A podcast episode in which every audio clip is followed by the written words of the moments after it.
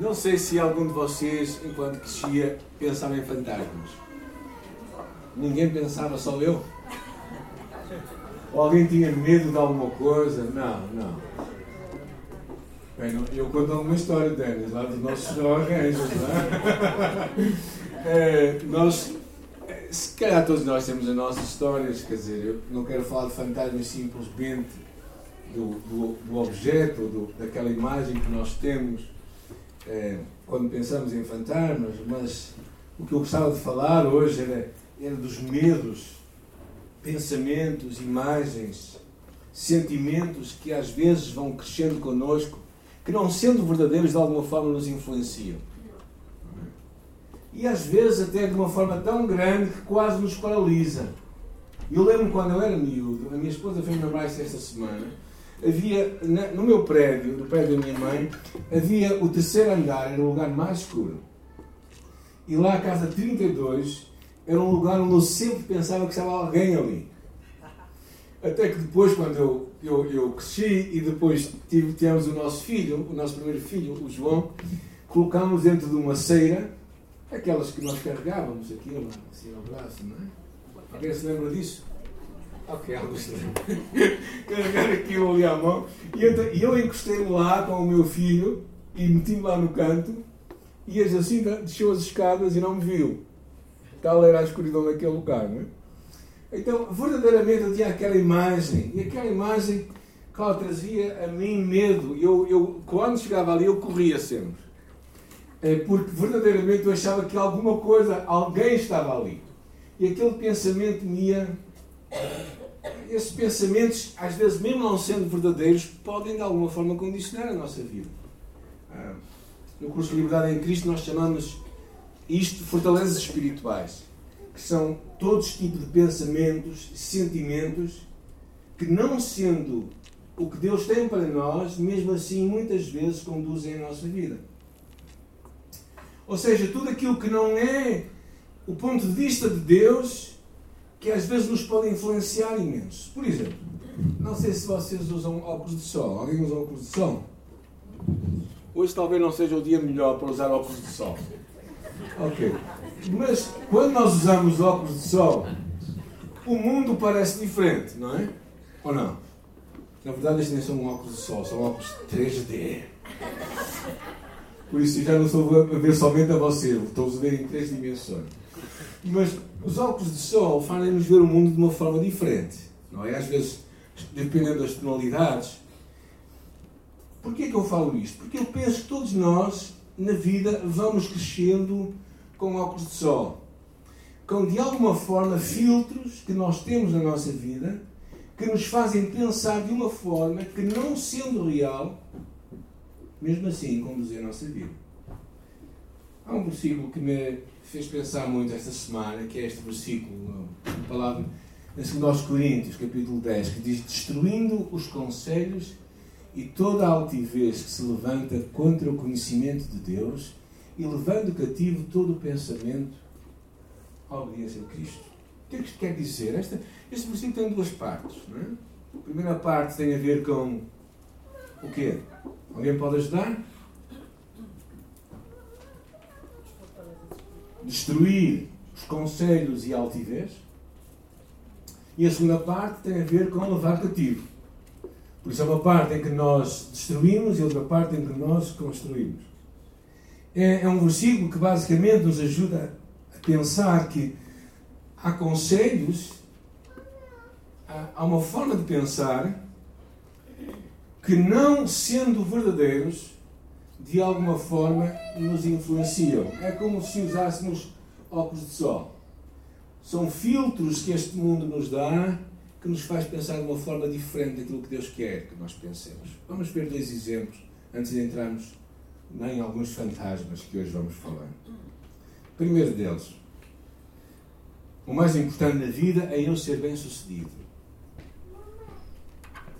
E se eu for bem sucedido, vou ser uma pessoa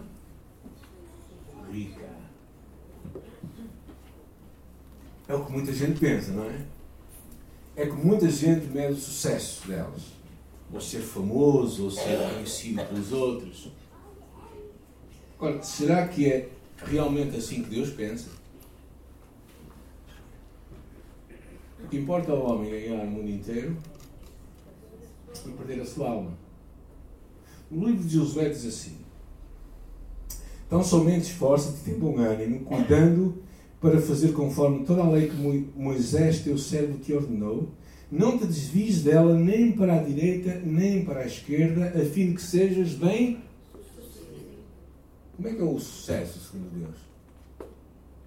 É nós conseguirmos atinar com o caminho que Ele tem para nós. Isso é ser bem sucedido. Vamos ver um outro exemplo. Não sei se já ouviram dizer isto, ou já ouvi de algumas pessoas.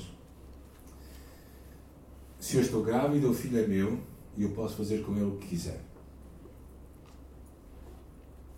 Já ouviram, ou pelo menos, ou pelo menos soou aos vossos ouvidos algo assim? Ou não? É uma forma de pensar, por isso é que existem abortos, não é?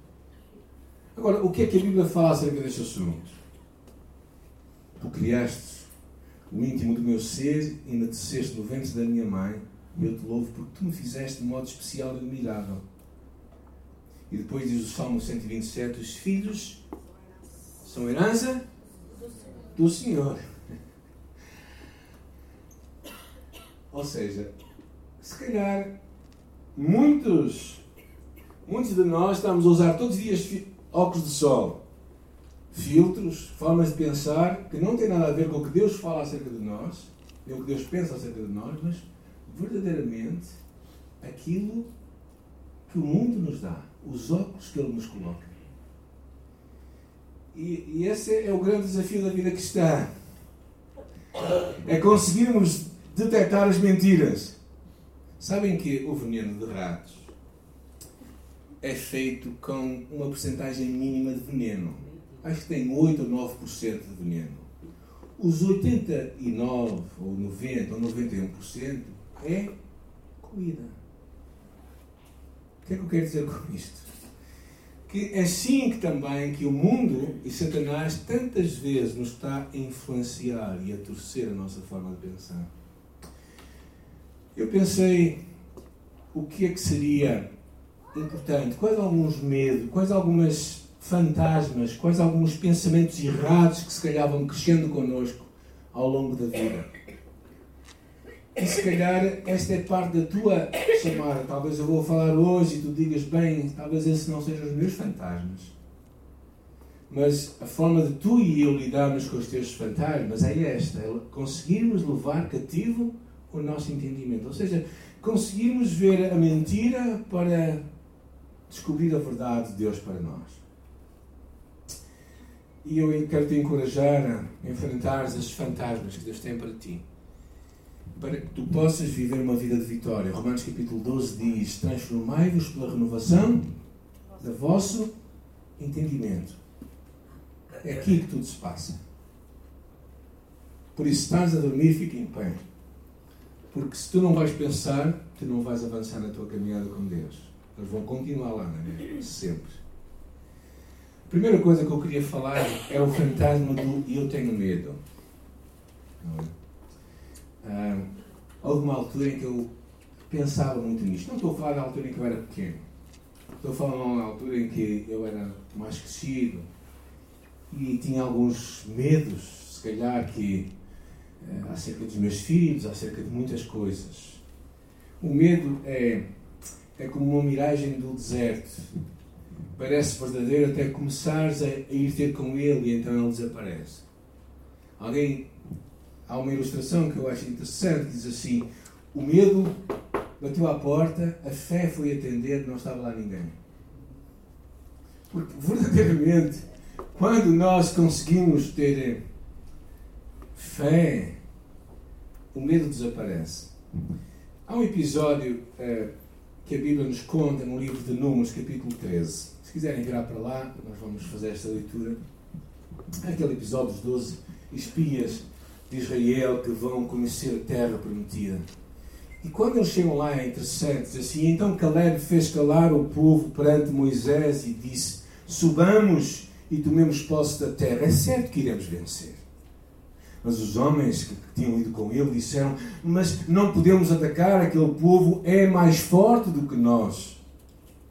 E espalharam entre os israelitas um relatório negativo acerca daquela terra e disseram: A terra para a qual fomos em missão do reconhecimento devora os que nela vivem. Todos que vimos são de grandes estaturas. Também vimos os gigantes, os descendentes de Anak, diante de quem nos, nos sentíamos como gafanhotos. Ou seja, o medo entre aqueles homens foi tão imenso que eles sentiam-se como um gafanhoto olhar para um gigante. O que é que o gafanhoto diz ao gigante? Não me calques.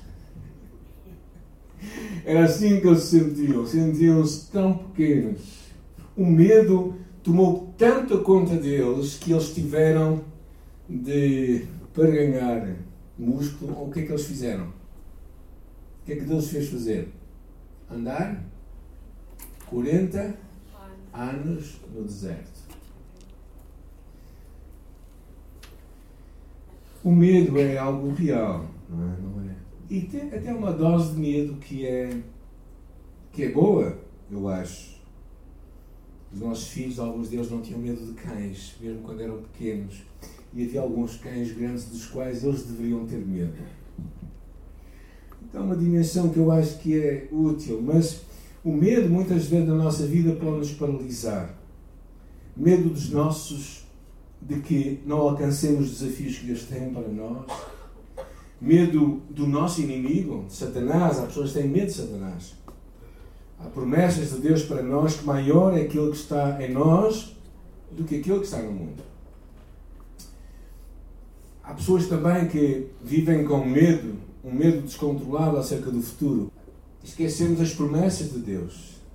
Se calhar nós entramos neste ano um pouco mais otimistas depois das notícias do que tem acontecido em Portugal, na economia, mas se calhar também começamos com alguns outros medos que foram se levantando dentro de nós, com uma sociedade que se está a tornar mais violenta, ah, com com calamidades naturais e não naturais que vão acontecendo, como aconteceu em Portugal, naqueles dois acidentes grandes de incêndios. Ontem falámos acerca dos eucaliptos, atrás da casa aqui do Francisco da Esther. Medos que vão tomando conta de nós por causa de, de coisas que vamos vendo à nossa volta. E se calhar vamos também tendo medo, alguns até dizem, ouvi isto muitas vezes, ah, eu não quero trazer filhos a este mundo, que está cada vez pior, não é? Ah, medo, mas isso o que de alguma forma denota é a nossa ausência ou a ausência de Deus. Muitos de nós como que achamos que Deus não está presente. Eu acho que esquecemos as palavras da, do, do Sermão da Montanha, quando Jesus dizia: Buscai, pois, em primeiro lugar o reino de Deus a sua justiça e todas as coisas vos serão acrescentadas. Por isso não vos inquieteis pelo dia da manhã, porque o dia da manhã cuidará de si mesmo. Basta a cada dia o seu mal. E Jesus dizia: Olhai para os lírios do campo e para os pássaros. Eu cuido delas. Não cuidarei muito mais de vós. Então, há uma dimensão de, deste Deus que, que vai cuidar de nós. O antídoto para o medo é tu e eu aprendermos a, a confiar. Aprendermos a dizer que o Senhor é a minha luz e a minha salvação, de quem terei medo. O Senhor é o meu forte refúgio. Sabem porque é que nós temos medo das coisas? É porque não temos temor de Deus. Sempre que vocês tiverem medo no vosso coração, pensem bem: será que Deus é o centro da vossa confiança? De alguma forma deixou de ser, nem que seja só naquele momento. Então, o segredo é que eu e tu podemos confiar. Esse é o antídoto para este fantasma é que tu e eu aprendemos a confiar em Deus, a saber que Ele é plenamente confiável. Confiável quando? Quando as doenças batem à nossa porta. Quando as contas chegam antes do dinheiro. quando a situação do nosso emprego não parece melhor, quando os nossos relacionamentos não parecem muito estáveis, quando sentimos que Deus nos está a chamar para um novo projeto, nós precisamos de aprender confiar em Deus. Eu peguei em vários medos, em vários fantasmas. O fantasma de que nada vai mudar. Não é? Nós, portugueses, somos conhecidos por ser fatalistas. Não, é? não sei se vocês sabem, nós somos um dos países mais pessimistas do mundo. E há, há pessoas que acreditam que nada vai mudar. Ou que é impossível mudar a vida de alguém. Na verdade, eu estava a pensar, se eu sou pastor há quase 30 anos, acontece porque eu acredito que Deus pode mudar pessoas a começar em mim senão já tinha desistido há muito. Uh, ou seja, verdadeiramente, uh, querermos na mudança tem que ser algo que deve mudar a nossa, mover a nossa vida. Porque se nós achamos que nada vai acontecer, nada vai mudar. Agora, também é verdade é uma, se nós não fizermos nada para mudar, nada vai mudar. Eu ontem fiz um post do, do Kerry, de um, um, um, um líder lá dos Estados Unidos, um homem muito interessante, tem um blog muito interessante. Ele diz: se tu não fizer nada para mudar no próximo ano, nada vai mudar. Por isso é que os votos às vezes têm o valor que têm, se tu, não, se tu e eu não fizermos nada para que aquilo aconteça. Mas o que eu acho que, se tu não tiveres esta esperança de que a tua vida e a minha vida podem mudar, então verdadeiramente nada vai acontecer. A história de um homem que me impressiona muito, que é a história de Ezequiel. Lucas capítulo 19, conhecemos a história deste homem. Ezequiel era conhecido pelos piores motivos em Jericó.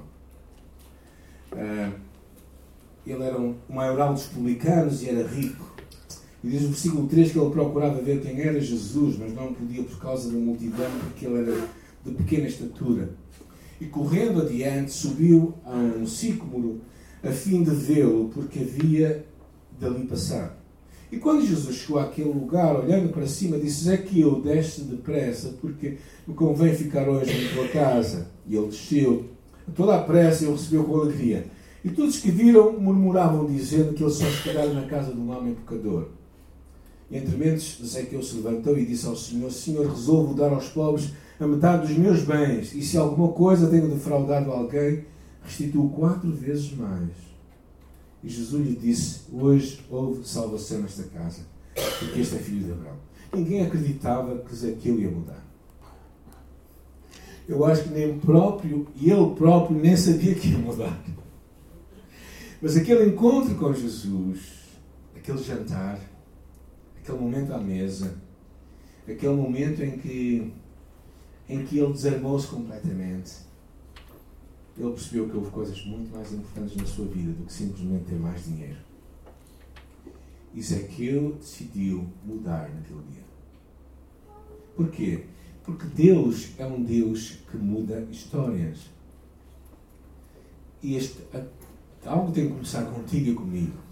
Isaías diz assim: Eis que faço uma coisa nova, agora sairá a luz. Porventura não a percebeis? Eis que porei um caminho no deserto e rios no ermo. Deus é esse Deus que faz coisas novas, completamente inesperadas. E por isso, quando nós enfrentamos este, este pensamento de que nada vai mudar, é? nós conhecemos aquela palavra em 1 de João, que se confessarmos os nossos pecados, e Ele é fiel e justo para nos perdoar e nos purificar toda a injustiça. Ou seja, Deus é capaz de fazer algo novo, completamente novo em nós. Então, se tu tens este pensamento que nada vai mudar, tens de começar a pensar de uma forma diferente. Ou seja, que algo pode mudar e que se calhar eu posso mudar. Tu podes mudar. Eu posso mudar. Em vez de pensar nos outros, tens de pensar em ti. E muitas vezes as outras pessoas à nossa volta podem não querer mudar, mas se tu e eu mudarmos, então algo vai acontecer. O que é que tu pretendes mudar na tua vida este ano? Nesta noite que vamos juntar aqui na igreja, alguns de nós, a partir das 10 horas, uma das coisas que, nós, que eu gosto de fazer é algo que eu quero mudar no meu relacionamento com os outros, no meu relacionamento com Deus. Uma coisa, somente uma coisa. Mas que eu vou ser fiel em querer mudar isso na minha vida. E se nós formos persistentes nesta mudança, nós vamos ver mudança à nossa volta.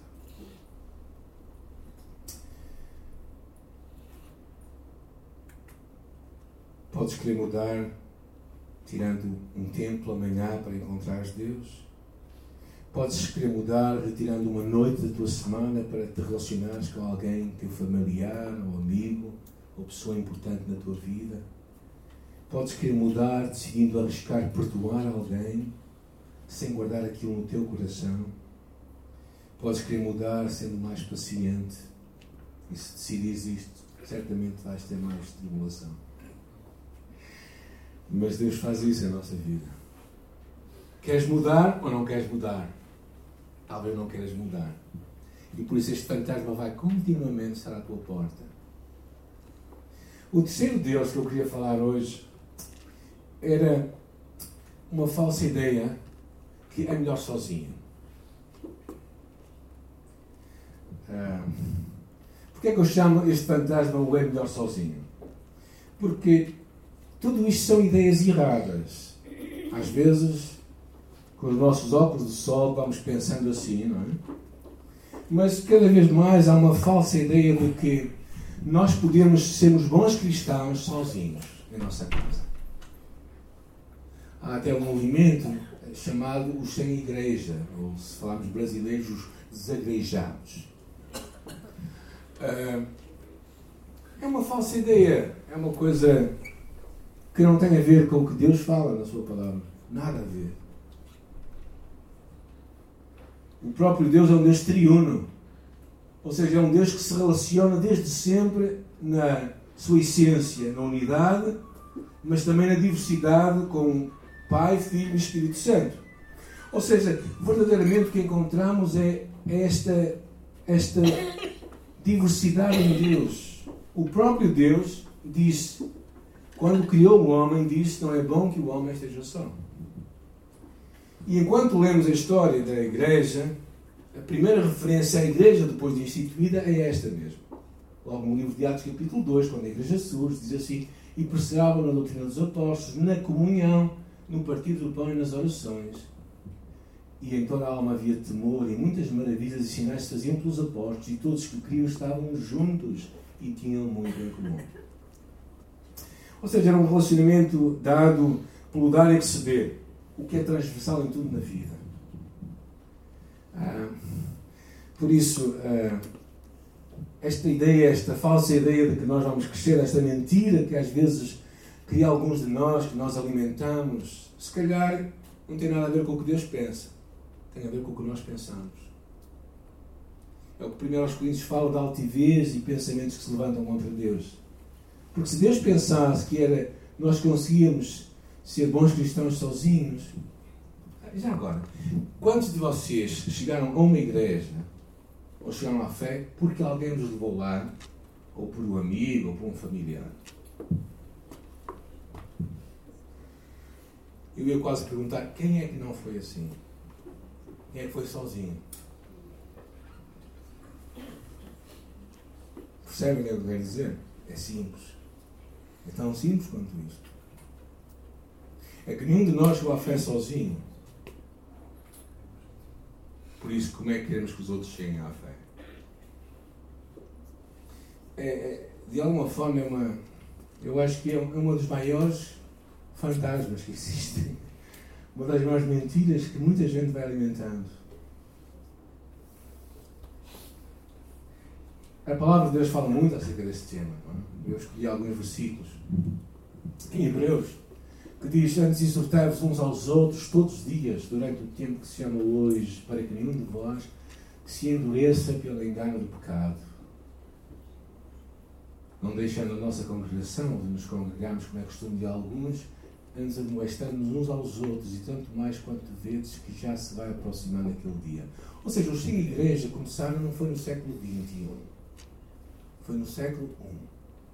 Porque nessa altura já havia um movimento sem igreja. Aqueles que achavam que a igreja não era tão importante assim. E claramente eh, há, uma, há uma ideia muito clara, não é? Curiosamente é, é o lema deste ano. para a nossa igreja, que vamos falar na próxima semana, juntos somos mais fortes, esta ideia de que verdadeiramente é importante nós estarmos unidos uns aos outros nos propósitos de Deus. Há um salmo muito interessante que diz assim: Como são felizes aqueles que escolhes e trazes a ti, para que vivam nos teus átrios. Transbordamos de bênçãos da tua casa, do teu santo templo. É, é uma imagem muito interessante de como deveria ser uh, a nossa atitude ao nos aproximarmos de Deus e da comunidade. Termos prazer e sentirmos alegria. Esta ideia de, de é melhor sozinho é uma das falsas ideias que hoje se tem levantado muito. O último fantasma que eu queria falar, e como eu disse, isto são alguns fantasmas, são algumas ideias erradas. É, talvez vocês tenham as vozes, vocês podiam pregar a próxima mensagem com os vossos fantasmas. Mas o que eu queria falar, o último deles, é esta ideia do que é impossível. E porquê é que eu falo isto? Porque um dos óculos da nossa sociedade, um dos nossos óculos de sol, é que nós somos uma sociedade que baseia-se muito naquilo que é visível, naquilo que é racional. E por causa de que somos uma sociedade assim, tendemos a subestimar a, a dimensão milagrosa da nossa fé.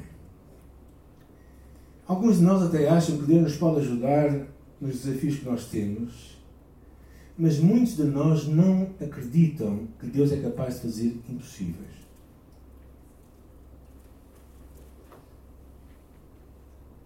Se, se, o mar, se o mar está com ondas, o melhor é nem colocá-lo aos pés. Este episódio que eu, que eu trouxe para agora é, é um episódio interessante. Um episódio em Mateus, capítulo 14, que nós conhecemos, aquele do qual Pedro é convidado para sair do barco e ir ter com Jesus. Talvez o primeiro surfista na história. É, e diz assim, versículo 24, diz, entretanto, o barco já estava longe, a muitos estados da terra açoitado pelas ondas, porque o vento era contrário. E na quarta vigília da noite, cerca das três da manhã, foi Jesus ter com eles, andando sobre o mar, e os discípulos, ao verem-no andando sobre as águas, ficaram aterrados e exclamaram: É um fantasma. Aqui era mesmo um fantasma, ok? E tomados de medo, gritaram: Homens fortes, não é? Homens rijos, barba rija mas Jesus imediatamente lhes disse: Tende bom ânimo, sou eu, não temais. E respondeu-lhe: Pedro disse: Se és tu, Senhor, manda-me ir ter contigo por sobre as águas. E ele disse: Vem.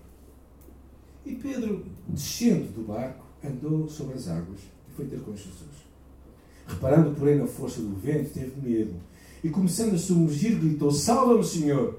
E prontamente Jesus, estendendo a sua mão, o tomou e lhe disse: Homem de pequena fé, porque duvidaste, subindo ambos para o barco, cessou o vento, e os que verdadeiramente estavam no barco o adoraram, dizendo: Verdadeiramente és filho de Deus.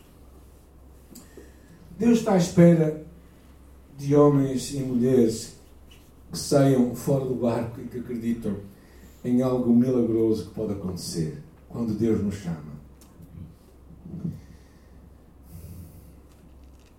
Eu não quero estar num lugar que eu acho mais seguro, quando um lugar mais seguro é estar dentro da vontade de Deus, a fazer o que Ele me pede para eu fazer. Às vezes, uma mudança em nossa vida pode ser um novo trabalho, um novo ministério que queremos abraçar, uma nova área de obediência a Deus. Como é que nós encaramos isso? Realmente, todos nós somos diferentes. Há pessoas mais racionais e outras mais emocionais. Mas uma coisa é certa, é que Deus te chama muitas vezes, a todos nós, a sermos pessoas que acreditamos, quando Ele fala connosco, nós avançarmos para a frente. Pedro estava perante este desafio de colocar o pé na água e poderia crescer e ver Deus agir se não ficasse confortavelmente, nem era muito confortável, na verdade, naquela altura, no barco e perder esta oportunidade. Então, o antídoto para este, o impossível é acreditarmos para Deus tudo é possível. É? E eu não sei como é que tu olhas para a tua vida. Eu sei que.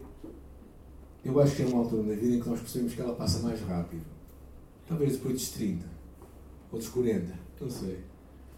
Quem tem mais anos que eu pode dizer quando é que ela começou a passar mais rápido. Mas, mas eu penso que ela é assim, não é? Eu tenho a impressão. É? Tenho a impressão que ela passa muito depressa. Quando nós temos netos no nosso jantar de Natal, é sinal que ela passou rápido sempre. Uh, e eu, eu tive essa impressão, esse sentimento este Natal. Ou seja, eu não posso, eu não quero perder a oportunidade de usar o meu tempo, a minha vida, para realizar os projetos de Deus. Eu não me quero assentar confortavelmente num barco que está a cair a pique, na verdade, também. Eu não quero ouvir os outros contar histórias do que Deus está a fazer nas suas vidas e não contar as minhas histórias do que Deus está a fazer na minha vida. Eu não pretendo ver os meus dias a passar e sentir que eu, não estou que eu estou a usar a minha vida para a glória de Deus. Eu prefiro sair do meu conforto e arriscar.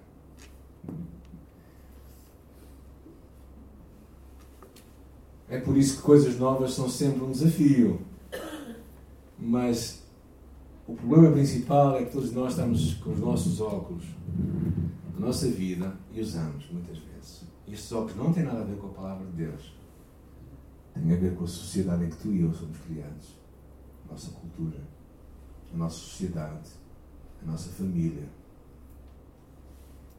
E às vezes vamos perdendo o momento de Deus. Seguro é estar no lugar e a realizar o que Deus nos chama a fazer.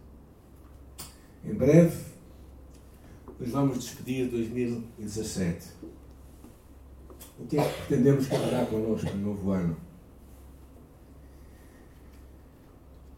E eu gostava que, ao pensar novamente no versículo inicial, destruir os conselhos e toda a altivez que se levanta contra o conhecimento de Deus, eu gostava que tu fosses honesto contigo próprio e pensasses o que é que eu penso que não tem nada a ver com aquilo que Deus pensa?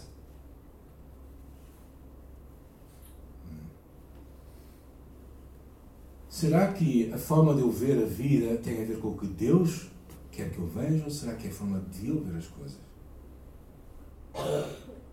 Será que estes, talvez fosse, talvez fosse o medo que eu falei, talvez fosse esta ideia de estar sozinho, talvez fosse esta ideia de, de que vai ser impossível, Talvez sejam destes fantasmas, mas talvez para ti sejam outras coisas. Sejam pensamentos que estão verdadeiramente a governar a tua vida, que não têm a ver com o que Deus pensa de ti. Ou seja, como é que tu podes ser uma pessoa bem-sucedida aos olhos, ao ponto de vista de Deus? O que é que Deus quer que tu faças? O que é que tu tens que abraçar? E se calhar é isso que Deus te está pedir hoje. E tens que destruir, diz aqui, destruindo os conselhos e altivez que se levanta contra o conhecimento de Deus. E conhecer a Deus é um relacionamento com Deus, pessoal com Deus. Ou seja, como é que tu podes ter um relacionamento mais íntimo com Deus? É pela tua obediência, por tu fazeres o que Ele pede de ti. E a segunda parte é levar cativo o teu entendimento em obediência a Cristo. É tu perceberes o que Deus tem para a tua vida e abraçares aqui. Então, não te esqueças, os antídotos são mais importantes que as doenças. Aprende a confiar em Deus. Aprende a, e descobre o valor de, de ficar sentado num jardim, como eu ontem estive às seis da tarde, a ver o sol a pôr-se, olhar para o céu e a dizer assim: verdadeiramente Deus é bom. E poder viver descansado. Sabe, eu há seis meses não conseguia fazer isto. E onde estar parado num sábado à tarde, olhar para o céu e louvar a Deus, para mim foi um milagre. A minha vida foi um milagre. Vocês sabem que eu sou um bocadinho agitado, não é? acreditar que tu e eu podemos mudar. Não é? Esta é parte da, da chave da vida. Não é? Quando nós não acreditamos que podemos mudar, então Ponto final da história. Quando nós estávamos com os terapeutas lá no, no Brasil, eu e a minha esposa, uma das coisas chaves era que quem tinha que mudar nós, não são os terapeutas. É por isso que há pessoas que vão ao psicólogo e nunca mudam, porque acham que o psicólogo é que tem que mudar as, as receitas. Se calhar nós é que temos que mudar a forma de agir, não é? E acreditar que nós podemos mudar, eu acho que traz uma libertação muito grande. Eu, as coisas que mais me entristeceu no meu pai foi ver que ele nunca quis mudar em muitas coisas. E quando havia algumas alturas em que nós falávamos um bocadinho mais direto, ele sempre dizia, e os outros, e os outros. Mas os outros são os outros. Nunca, nós não vamos chegar um dia à presença de Deus e Deus não vai pedir conta dos outros. Mas vai pedir conta Até de mim. Deus não vai pedir conta do que eu faço convosco. Eu não sou responsável pela vossa vida. Sou responsável da forma como eu ajo como pastor perante vós mas não da vossa vida. Porque senão estava. Todos nós estávamos tramados. Desculpem a expressão, mas é mesmo assim. Nós não podemos controlar a vida dos outros. Devíamos controlar a nossa vida. A ideia de que juntos somos mais fortes, eu acho que é uma das ideias mais revolucionárias. Eu espero que este ano seja um ano em que vamos viver isto como comunidade. A semana nos falar muito disto. A importância de trabalharmos a equipa, a importância de ouvirmos os outros, a importância de e acreditamos que na junção vamos ter um potencial redobrado.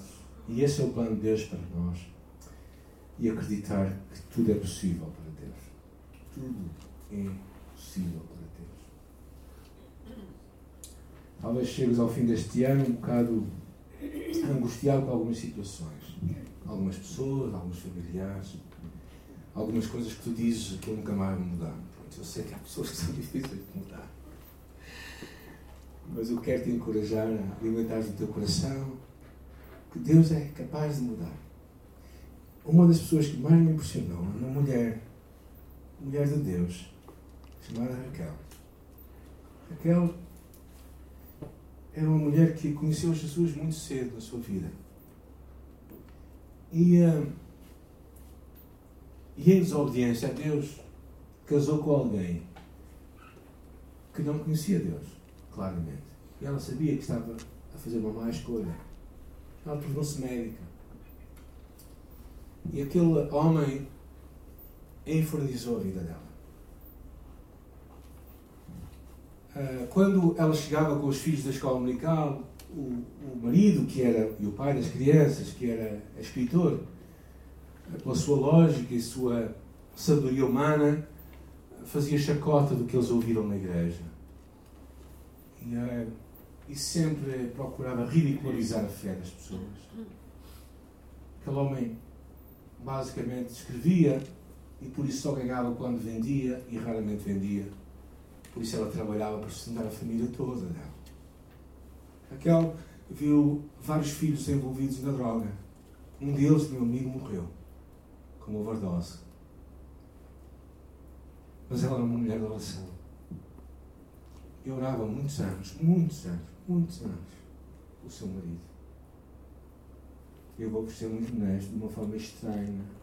Uns dois anos antes de morrer, o marido se converteu. Porque era completamente imprevisível que ele se convertesse. E passado aquele tempo, ele morreu. Raquel é uma mulher de Deus que aprendeu a acreditar no Deus do impossível mesmo quando todas as circunstâncias à volta dela diziam o contrário. E por isso eu quero te encorajar neste ano, primeiro, a conseguir descobrir os teus óculos de sol,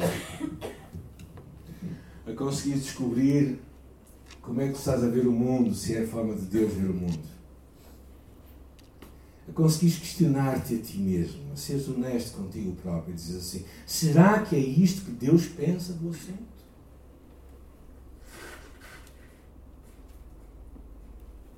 E a segunda parte é verdadeiramente buscar o que Deus tem para ti. Aprendas a confiar, a acreditar na mudança e a fazer os compromissos, sejam eles pequenos ou grandes, para que as coisas aconteçam em tua vida, porque para Deus tudo é possível. Se houve umas alturas no nosso ministério difíceis, Uma delas foi há 15 anos atrás, quando tivemos uma série de problemas eh, na igreja, teve a ver mais com problemas de moralidade. Alguns deles que a maior parte dos irmãos já nem se aperceberam. Mas situações muito difíceis que nós temos que enfrentar como líderes na igreja. E uh, naquela altura eu pensar, pensei seriamente em, em desistir. Pensei assim, o que é que eu estou a fazer com o meu tempo? Para que é que eu prego semana após semana? E Deus claramente me disse, porque há pessoas que estão a mudar.